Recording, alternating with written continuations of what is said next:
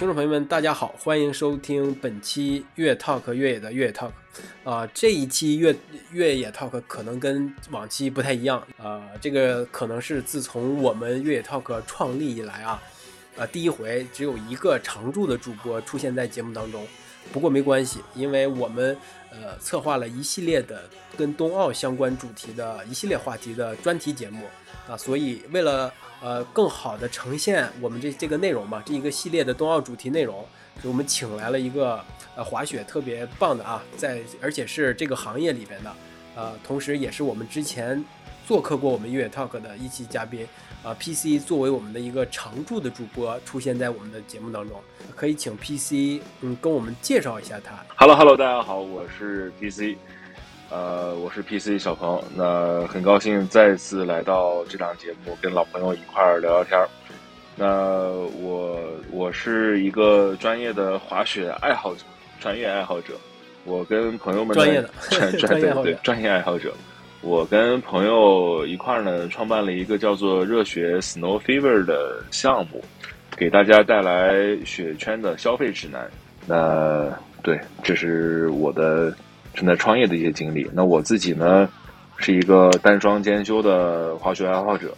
今天我们晚上要聊的冬奥会的部分呢，其实冰上项目我都没有那么了解。我对雪上项目还是还是有一定了解的。那也有很多可能一些大家没有想到的一些，可能也有一些自己的一些见解。那知识点对吧？有一些自己的一些见解。不一定对，反正晚上咱们一块聊一聊。其实我们之前的夏季奥运会的时候，我们就策划了一系列的跟奥运会有关的节目，所以我们在想冬奥会来了嘛，我们也要请一个呃客座主播，就了解这这个冬奥会相关的一些，无论是冰上、雪上这些项目的呃朋友来作为我们的客座主播。第一个想到的肯定就是 PC 了啊，对，所以我们。呃，策划这个冬奥会的这个系列栏目的时候，我们第一期可能就是想跟大家呃普及一下，就这些项目该呃具体的是怎么回事儿。我把这个点，把这个想法放在我们三个人的群里的时候，呃，说，哎，咱们就这么聊吧。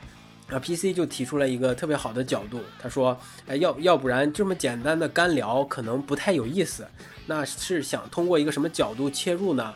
可以。说一说这些项目的一些作死的指数，大家可能 会觉得，哎，就是玩这些运动可能会有一些，如果是普通人没有经过特别专业的训练进入到这个项目当中之后，可能会有一些比较大的危险。那我们就可以按照呃作死的系数来排列一下，那所以我想听一听 PC，哎，为什么会想到一个哎这么一个比较好玩的一个角度来聊这些项目呢？OK，这个 这个特别好的 idea，其实不是我想的，是我们之前开编辑会的时候，我们的一个编辑同事想出来的一个点赞，对一个主窃取他们的点子。对对对，这个这个这个主题，我听完之后我也觉得特别好玩，因为我也突然间一下子想到了非常多的这种题材。前几年有一个电影呢，叫《飞鹰艾迪》，大家肯定也看过。不少人肯定都知道，讲一个英国人特别想参加冬奥会，他就去找哎，这参参加冬奥会有什么样的一些途径，对吧？那他最后发现呢，其实当时的这个规矩里面，只要他在这个国家去报名，他这个国家里面他的成绩是最好的，他就可以去。他当时在学校里面参加滑雪的这种校队啊什么的，成绩一塌糊涂。他最后选了一个在在当时英国非常冷门的运动。一个项目叫跳台滑雪，就是大家见过那种飞冲下来一个大台子，然后空中哇飞特别远那个，对对，飞起来的。他去参加那个比赛，那个比赛呢，在英国没有人报名，他最后参加成功参加了冬奥会。最后奥组委也觉得他这哥们儿实在是太乱来了，最后呢出台了一个。成绩太次是吧？成绩太次了，他他就出台了一个这个规则，就禁止了类似情况的再次发生。他钻了一个空子，钻了一个钻了一个空子，对对对。然后，但其实我没有太研究太深这个规则啊是怎么样的，因为我到到后来其实还是有这种状况，比如说上一届冬奥会有一个非洲的国家，有一个黑人哥们儿参加了那个呃 cross country，就是越野滑雪的比赛。他最后比赛的时候才是他第一次穿上那个装备，第一次上雪，他肯定搞不好。那别人对别人可能很快就完赛了，他花了很久很久，最后才完赛。他完赛的时候呢，就是就是观众都给他鼓掌，为他的勇气去点赞。那还有呢，就是之前我忘了是哪个国家的一个女子运动员，她也是想参加冬奥会，她最后呢去报名了女子双板 U 呃 U 型槽的这个比赛。这个 U 型槽大家都知道，像就是谷爱凌参加了那个比赛，那个比赛呢其实是一个对女子项目，其实是一个小项，其实没有那么多人的参赛选，没有那么多参赛选手。那她最终呢，就是成功的晋级了，好像世界前三十还是怎么样，我有点记不清了。她最后也参加了冬奥会，那只不过别人可能在台子上出檐儿做几个空翻，他可能就是简单的在那个岩壁上打一个出溜滑下来。但其实啊，因为 因为在意思一下，对，但其实，在崇礼的云顶滑雪场有一个世界标准的一个大 U 型槽，我们在那儿滑过。他滑的那个程度，在奥运会上看起来不值一提，但其实也很厉害，就爱好者很难达到那个程度。像 P P C 说的，呃，飞鹰艾迪做的那个叫跳台吧，是吧？跳台滑雪，对，跳台滑雪就就很危险，你几几十米高，你可能在空中要呃跳的尽量远，对吧？对的，对的。那你如果落地的时候没有一个合适的角度或者是合适的状态落地，可能是有点危险的。就专业运动员可能他会摔，就危险性。还没有那么大。那如果是业余运动员要贸然尝试这个运动，还是非常不建议，危险系数是非常高的，是的？是的，这些运动呢，就是我们来评价，啊就是我我啊，我来评这些运动，我来评价它的作死系数，我就会从它的一速度、二滞空来判断它的作死系数。跳台滑雪，我觉得是里面最厉害的，它同时既有速度又有滞空，稍有不慎就是灰飞烟灭。聊这些项目。嗯，就是具体的自由死的系数和特点的时候，我们可我可以先简单的跟大家说一下，就是冬冬奥会里边有大概多少个项目。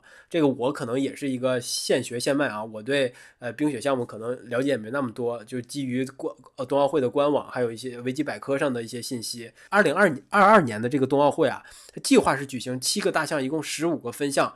总计一百零九个小项，那大概是可以分成就冰上和雪上嘛，对吧？冰上就是那种花样滑花样滑冰，竞速呃竞速的，还有短道速滑和速度滑冰，就这三三个。然后滑雪的呢是高山，还有越野滑雪，还有自由滑雪，是呃还有是跳台，还有单还有单板，还有北欧两项。呃，雪橇可能是分有三个，我记得是有个雪车，还有个钢架雪车，还有一个雪橇。呃，再再一个就是冰球和。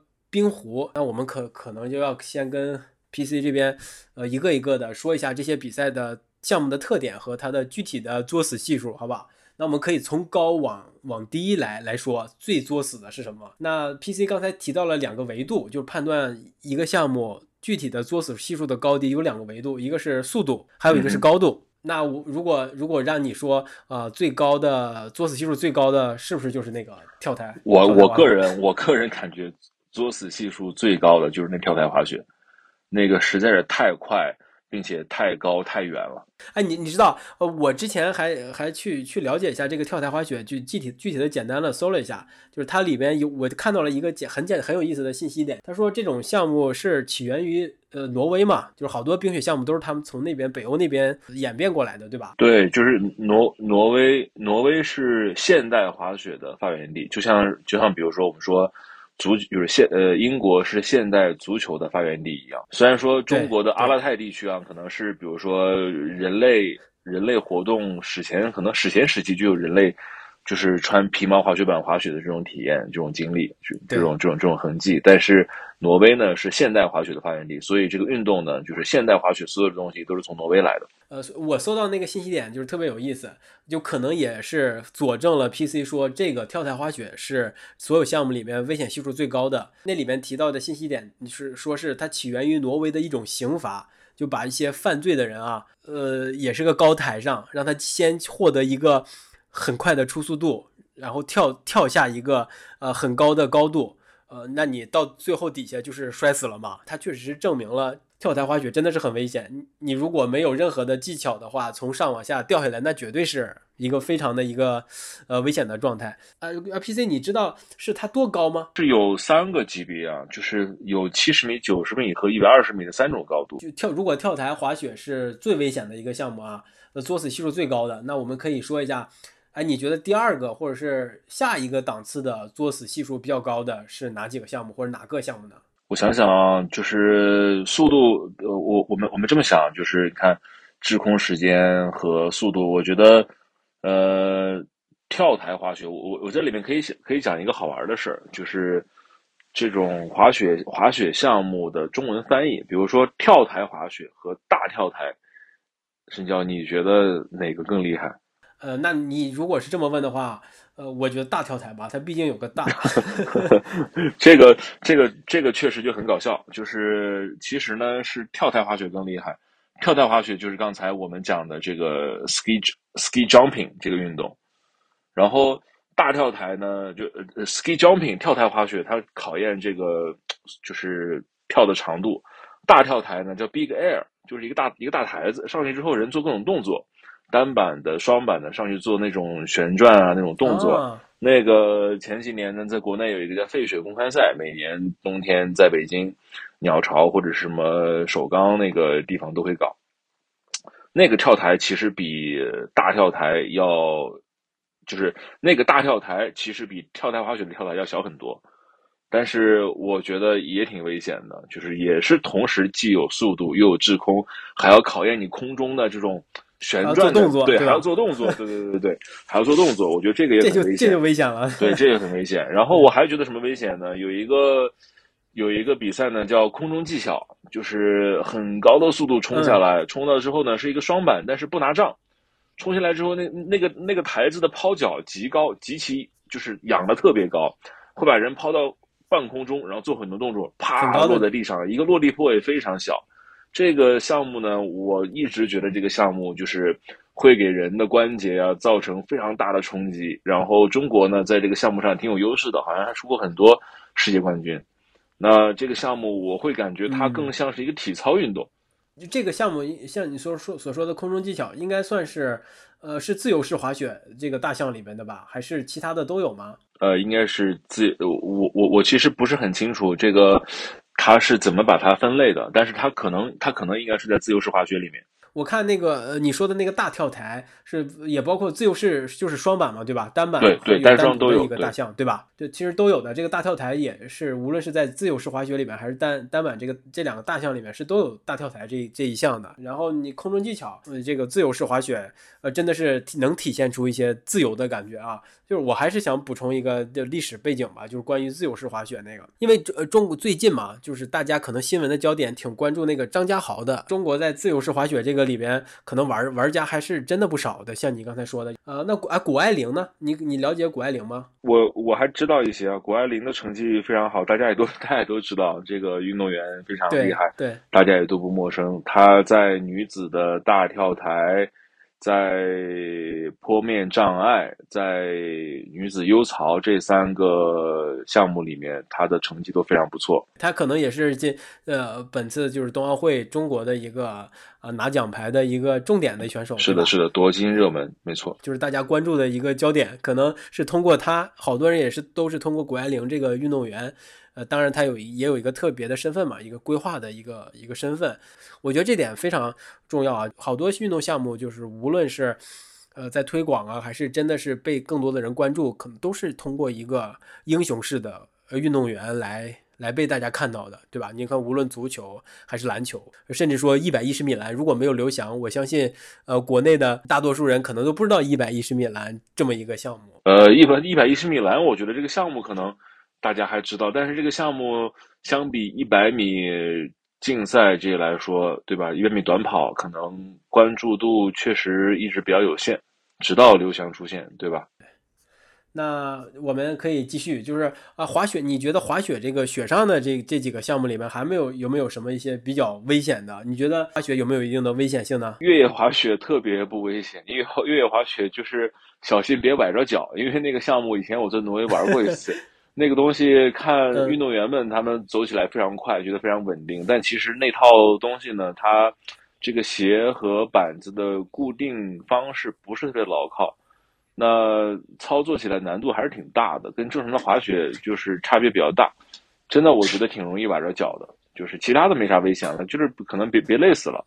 不行不行就累死了，对，不行就认怂就行。那你体验过？你大概滑了多多久的距离啊？真的体感什么样的？就真的很累吗？我们因为水平太差了，我们就只能在人家滑出来那个印儿里面跟着人印儿滑。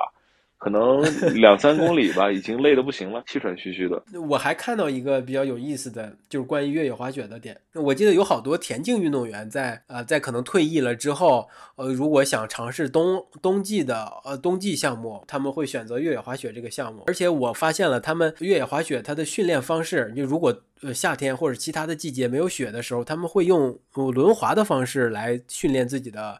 呃，滑雪的越野滑雪的一些呃能力，你你有没有关注到这这些呢？运动员我其实没太关注，但是看到看过很多爱好者，他们夏天就用轮滑，然后在地上放一些杆儿，然后就模拟那个高山滑雪这个类里面的过奇门的项目，我觉得还挺好玩的。哎，对你说到这个奇门，我在我看来啊，我甚至觉得高山滑雪比比你说的那个跳台滑雪还危险。因为它是从山上山顶嘛，高速滑，然后还有大回转，对吧？这个是不是也是相当之危险啊？因为我也查过，就是有一个有滑降赛吧，那它真的也是能可以达到一百公里以上哎。是的，是的，这是我刚才本来想说啊，就是刚才说的一些比较空中的项目，论速度呢，其实这个高山滑雪里面它分为四个项目，一个是回转，一个是大回转，一个是超级大回转。还有个叫华匠，那 这个名字里面，那申娇，你说说，你听你听这些名字，你觉得哪个最厉害？那我肯定是觉得超级大回转最厉害呀。对，你觉得哪个最弱？那可能我觉得是回转比较弱吧。这个还就是有的人，那你觉得华匠听起来弱不弱？我可能不不不觉得弱啊，我滑降，我让我想起了一个登山上的名词叫滑坠，就可能让我直接 直接想到那个词，这就是等等于危险啊，对吧？OK OK，我其实我自己感觉滑降还挺弱的，听起来，但是它的英文呢，就是它的英文是 downhill，downhill 就是那顾名思义就是从这从从从山上直直着往下冲，对吧？downhill，downhill 是最快的。超级大回转是第二，就是第二块，然后大回转第三块，对回转呢，就是大家俗称的小回转，这个其实不太快。回转这个 slalom 这个词好像是一个挪威方言，就是在挪威话里面意思就是沿着一个缓坡往下滑，其实其实是最弱的。其实是从高所谓的高山滑雪，是不是就是呃，就是从山坡，你必须你不能是直直的往下滑，就是需要一些不断的转弯来控制你的速度，这是不是就是所谓的高山滑雪的必须要有的一个技术要求？是的，它会设置很多奇门，然后你必须按照它规定好的轨迹呢，沿着这些轨迹滑下来。这个奇门就是可能大家见过有人运动员在那疯狂的拿腿拿手在那撞门，对吧？这种呢，就是他给你，对对对对，他给你把他他给他给你把这个路线约束好了。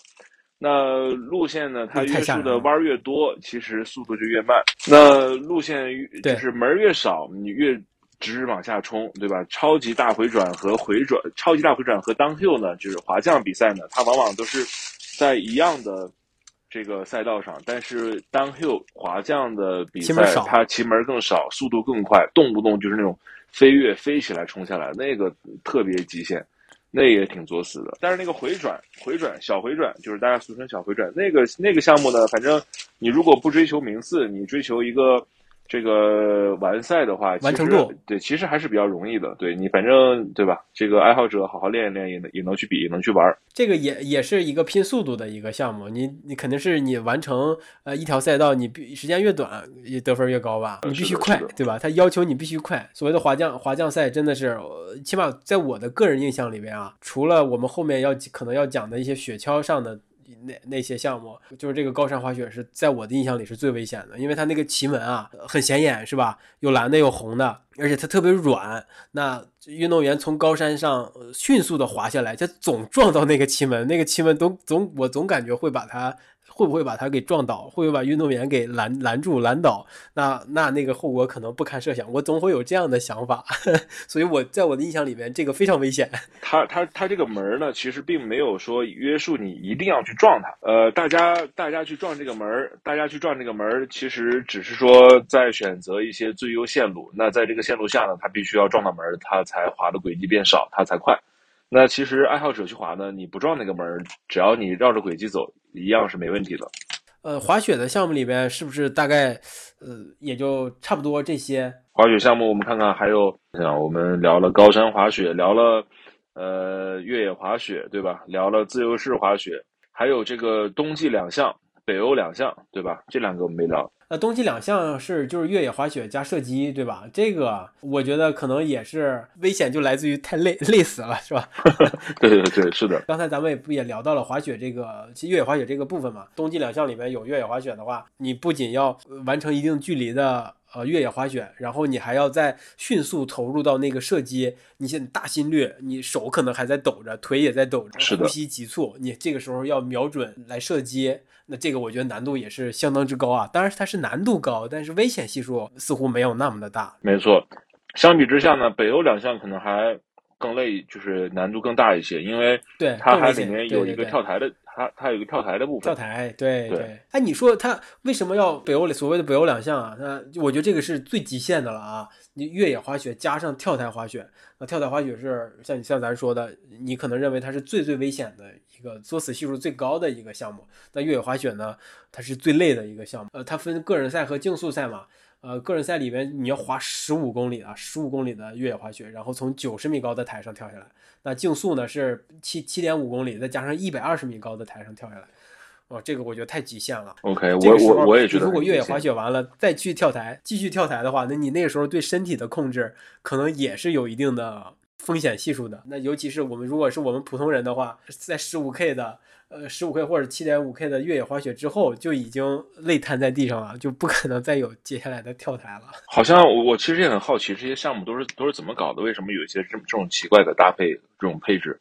好像奇奇怪怪呃，对，好像那个呃，热血以前更新过一篇冬奥会的首届冬奥会的一些历史的内容，好像说呢，最开始冬奥会的时候都是一些欧洲国家，他们可能冬季那种像是练兵，就是的一些方式方法，对，用这种训练是吧？对对军军事训练，对，所以才会有射击啊，有这样那样的一些东西。就是射击这个倒还好理解，但是这个越野滑雪加跳台，我感觉可有点吓人。我我不知道，可能是因为北欧人对呃冬季奥运会里边的项目的垄断造成的吧？那他们有有强势的话语权，我就必须要加这个，对吧？你如果是非洲国家，他可能没有没有任何的话语权，说哎，咱别加这个，这个太难了。开有可玩笑啊，能这个是吧？有可能，有可能。这个对我了解，反正这个运动它其实也是从挪威开始的，最后呢，先从先是对对挪威的国内的运动，后来开始向世界推广。好像它是首届冬奥会的比赛项目，它还不是说后来加进去的。那真的就是为北欧人、为挪威人量身定制的项目了。那那这个就是我们滑雪的这个说的差不多了，就是可以说一下接下来可能危险的，那就是我觉得啊，我相信咱俩应该观点比较一致，就是这个雪车，对吧？哦，这个东西我其实到现在，你让我一下子分出来，我都有点分不出来。我也知道它是有头朝前、脚朝前和两根一块儿的。就是我我是按照那个官网上啊，就是冬奥会的官网上那个他的他给的书的解释，我可以跟大家说一下，就是他这个雪车项目，就是从冬奥会开始首届它就是有的，它是有钢有框架保护的，就是车车内里车内啊还有一些绳子，就是可以控制这个雪车。呃，它采用一个坐姿的状态来滑行，钢，然后是钢架雪车，钢架雪车是你需要站着开始啊，就是开，嗯，比赛开始前你需要站着助跑四十米，然后加速度，你再趴上去，头朝前，就是这是钢架雪车啊。我觉得这个你妈的有点危险。对，那那雪橇呢？雪橇就是躺姿了，就是躺着的姿势来来来来来出发。我们在这里也不探讨他为什么会用这种三种不同的姿势来控制这个所谓的雪车啊。我们觉得是可以把我我个人觉得啊可以把他们仨可以放在一起，都是很危险的，都是能达到一百二十到一百四十公里的啊，就最快极限速度。哇，那太快了！对，如果按照你那个标准是呃高度和速度，那这个速度我觉得就是极限了吧，就是比那个滑雪高高台跳台滑雪都快呀，对吧？是的，是的。你可能也是觉得，哎，你有没有有过呃看这个比赛的一些一些经历呢？或者是你有有过观看经验吗？其实还还还真还真的没有，就是我之前写过一篇文章，我就说，我以前对比赛这个事儿一直不是很感兴趣。以前在南山练活的时候呢，下面就开始大跳台，大家在那儿比赛，然后南山的红牛公开赛，我就想，哎呀，看他们干嘛？我好不容易来滑一次雪，我赶紧练，我我我我不去管他们。我就一直有这种想法。听说呢，当我写出来之后，很多学友也表达出这个也代表了他们的心声。但是冬奥会呢，其实很多人会看，因为毕竟是一个世界级的一个赛事。只不过这个赛事在今年之前，那也很少有人有机会去观赛。今年本来大家有机会去观赛的，又因为疫情的原因，可能不开放售票。这也真的是非常可惜，这真的是赶上了呃特别不好的一个外部环境吧，因为疫情的原因又不对外开放去售票，呃，那也是我们第一次接触这么多冰雪项目，尤其是有一些特别冷门的哈，就是包括这个雪橇、雪车，我不能现场看，其实还是有一些遗憾的。我自己的感受也是，很多东西电视上看觉得啊就那么回事儿，现场看哇非常震撼，非常非常震撼。啊，不过我有有一个，其实有个小疑惑，你看它这个轨道应该是挺长的哈。我之前也看过一些电视上的直播嘛，是观众就在那个轨道的旁边。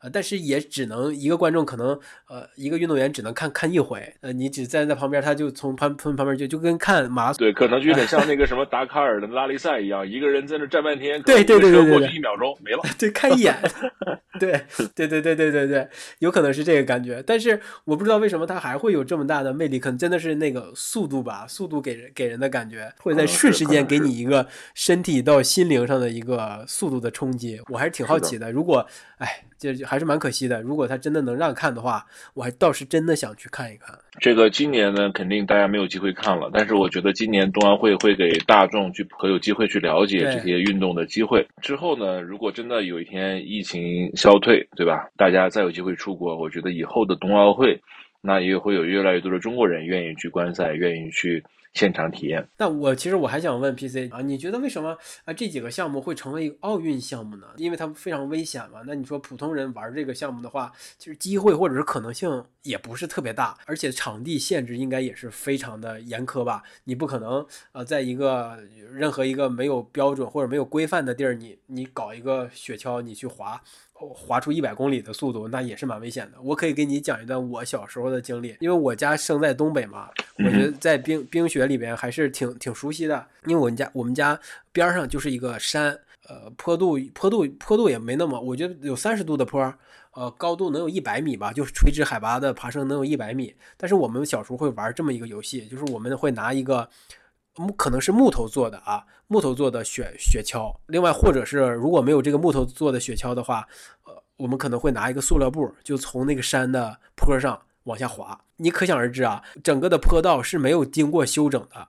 只是人人工走出来的一些痕迹，那周周围呢？这个这条道也不够宽，它周围呢也是有好多的树或者是枝丫，就是在那儿呃摆着，或者是就立着。那可想而知啊，就如果我从上面滑，速度很快的时候，就很容易撞树上。我就特我就撞过，我所以我觉得它应该是一个非常危险的项目。但是我们小孩啊都特别爱玩，但是我们都是坐姿嘛，呃，会把着那个嗯雪爬犁，就是所谓的雪爬犁啊，或者是雪橇，呃。不会头朝前，没有这个需要，我会拽着速，不会不会头朝前，那太他妈危险了，头朝前死，那真的是作死了。对，我我们会把脚蹬在前面，然后就会用来呃拐控制速度和用来换转换方向嘛。有的时候就就 就控制不住，就直接就奔着树过去了。或如果我们感觉特别危险。有一个一些大雪堆，因为我们那边雪特别厚，如果实在觉得撞到树上太疼了或怎么样的，我们就直接扎到雪里去，提前跳车，还是一个比较对，提前跳车就直接翻了滚了，就直接滚到旁边去了。OK，我给我的感觉就是这个有点危险。你如果没有一个特定的环境，你想体验这么高的一个速度，其实是很难的。那你觉得它它为什么会成为一个既没有大众普及度的一个？呃，一个项目，它居然会成为奥运项目，这个跟夏季奥运会的项目选择或者设定其实不太一样的。我觉得整个冬奥会啊，所有的项目其实都不是大众项目，都是非常怎么说呢？你看有一个说法啊，叫一个国家的经济可能达到了什么什么某一条线，这个线是比较高的之后。才可以发展冬季项目，才可以举办冬季奥运会。因为这里面每个项目其实都很贵，对场地的要求也很高，对吧？对，没错，没错，器械的要求也不低，没错，没错，没错。所以，所以我觉得不能拿夏季，就我我也是个人的想法，我就我觉得不能拿夏季奥运会的项目来和冬季奥运会参考。你看，举办过冬奥会的这些国家，其实都是发达国家。对你中国还真的是这样。中国今天呢，大家也知道，标榜自己是个发展中国家，但是已经在经济体的这个规模上已经是世界第二了。而且它有一定的体制优势，可以集中力量办大事，这个就就可能会跟有一些制度的优势在这里。我觉得你说这个有道理。就呃，冬季奥运会跟夏季奥运会可能呃本质上还是有一点不同的，对吧？说完这个这几个雪车或者雪橇，那我们可以说冰上项目。哎，咱们不要漏了，有一个很重要的类目叫做单板滑雪。单板滑雪呢，单板滑雪是从九八年的长野冬奥会呢加入到了冬奥会里面，在在那之前就只有双板。就还挺晚的哈，你这么说，挺晚的，挺晚。九八年最先加入的是平行大回转和和 U 型池，之后呢，零二年也是一样，零六年才加入了障碍追逐。我觉得障碍追逐是这个单板滑雪里面比较比较作死的项目。你可以给我们描述一下作死点在哪儿？就就是一队人一起出发，出发之后，因为因为速度很快，然后那个刃呢，就是雪板，大家也知道，它质量挺大的，而且那个刃又很锋利。一旦摔倒撞到人身体的话，那我觉得受伤的几率非常非常的非常非常高。对，就像是四个人一块儿搞蹦蹦车一样，就有这种感觉。我觉得真的那个是挺危险，而且就是那些搞这种障碍追逐的呢，他们用的那个装备就是跟我们平时滑的这种自由式的装备还不太一样，真的质量都非常大，非常锋利，然后穿的还特别少。对，这这个可能是哎大家不太知道的。对吧？你你如果真的是想跟你的小伙伴们在业余的场合里面搞一把障碍追逐，那还是挺慎重啊，对吧？如果能力不太，大家大家想不太，如果大家能力差不太多，可能。如果说能力差得多的话，没问题，因为你马上跟不上前面那个人，对吧？这个就好说了。如果几个人能力都差不太多，在窄窄窄的一个赛道上的话，互相碰撞的话，那撞一下，我天，一个人飞出去，碰到路边，碰到什么跳台，碰到什么地方上，那其实挺重的，伤一下。不过你刚才说的，你如果几个人能力相差很大的话，他应该也不叫障碍追逐。对对对对，没错没错没错。剩下剩下几个单板项目呢，像什么平行大回转啊，U 型池啊。呃，就是坡面障碍啊，大跳台这些其实都还比较正常。就是普通人参加的话呢，你别整那些特别 top level 的动作，反正你把它完赛，我觉得这个难度还是没有那么大的。就是危险性也可能没有那么大。如果说完赛的话呢，那如果这么说来，其实。障碍追逐也没有那么大，你让他们先走，你慢 后面慢慢滑，也也没问题。那就不叫追逐了。不过你说到这个追逐啊，就是这个特点，那在滑冰里面，冰上项目里面可能是比较呃比较常见的吧，就是应该就是一个竞速项目，就无论是短道速滑和速度滑冰这两个项目，呃，可能在大家的认知里面，它就跟夏季奥运会里面的田径田径项目是有点相像的。我觉得冰上冰上的跟这个雪面追逐还不太一样。冰上追逐，你一旦如果摔了之后呢，基本上就是人就是擦出去，对吧？能呲很能能呲很远，可能这种撞击伤并没有那么多。然后冰刀呢，其实也没那么大，我觉得可能刮伤的几率肯定还是有，但是可能也没那么夸张。但是你想想，单板那么大一个板子，两边的锋两边刃也很锋利，我觉得伤亡的可能性比这个。比伤亡伤亡对伤亡的可能性比这个滑冰，我觉得还是要高不少。不不过这个呃，无论是就是短道速滑还是速度滑冰，我个人看来啊，因为它它确实是能让大家感受到一个速度的所谓的速度的快感嘛，真的是快，而且真的是我们可能了解的也比较多嘛，因为包括有武武大靖还有王蒙，这些都是可能已经破圈的一些运这些滑冰的运动员，对吧？所以我们也也会关注过他们的一些比赛的一些画面。能看得出来，也是竞技的感觉，也是那种稍纵即逝的啊！如何超越对手呀？如何保证保持优势？如何呃不不让自己犯呃犯一些小错误，就就丧失这个呃优势吧？反正我觉得技术含量也挺高的，而且速度感也是很很强的。不不过你说的也确实对，我还确实真的没有看到过呃滑冰上有什么特别危险的事故发生。呃，可能如果让我们普通人去玩那种短道速滑，呃最多再不济就是因为我们。躲避对手的呃能力可能不太够，或者是控制自身的能力不太够，就是大家撞在一起，再就是摔倒嘛，你顶多就滑出去而已。是的，那那你就就速度滑冰既然是这样，那花样滑冰可能那更更没什么危险了。当然了，你 有一些抛接动作，你你如果没练好的话，那也咱也不必尝试这些花样滑冰了，对吧？是的，是的，我觉得这个对于完赛来说还是非常友好的。不像那个什么雪橇大吊台这种，你上去之后你下不来了，对吧？对吧？你顶多动作简单点，像花样滑冰，你可能跳起来有什么转圈啊，就跟艺术体操的感觉差不多嘛。你有可能跳起来之后顶顶大天崴个脚，对吧？你给自己的难度设置的没那么高，我觉得也也问题不大，对吧？这几个滑冰项目说完之后，那真的是剩下的这俩。我觉得真的是几乎没有什么危险性了吧？冰球可能还有一点，也是一个什么撞击嘛？冰球我觉得还好吧，因为冰球虽然虽然这个很很野蛮，就打引号啊，但是这个冰球因为你的。保护你的你的各种各样的护具带的都非常全，对对对对，真的是，所以我觉得还好，跟熊一样，对对对对，是的。其实，在我们视线范围内，也是在国内也有一些发展的吧？我觉得啊，因为有好多我听说过的，有好多呃青少年可能在这项运动的发展上。投入过不少的呃人啊或人才，我觉得是在一线城市吧，就是尤其是北京这边，大家对呃孩子投入体育运动还是挺呃挺支持的。那冰球可能是一项呃他们会选择的运动，商业赛事也很成熟，我们也可以看得到的，就像美国呀，对吧？加拿大这些什么 NFL，俄罗斯那边肯定也有，就是这些商业联赛也是。很容易让你，如你的孩子，如果你想走职业路线的话，也是能走出来的。可能在整个冬奥会中，也只有冰球是一个大众项目了。对，这个我其实还真不太了解。这冰球，我我知道冰球呢，其实在青少年这边开展的比较好。但是我之前很多年前，我有一次春节没回家，我在北京过节，我就在那个就是西海那个湖上面，然后看那一帮老大爷他们在那打冰球。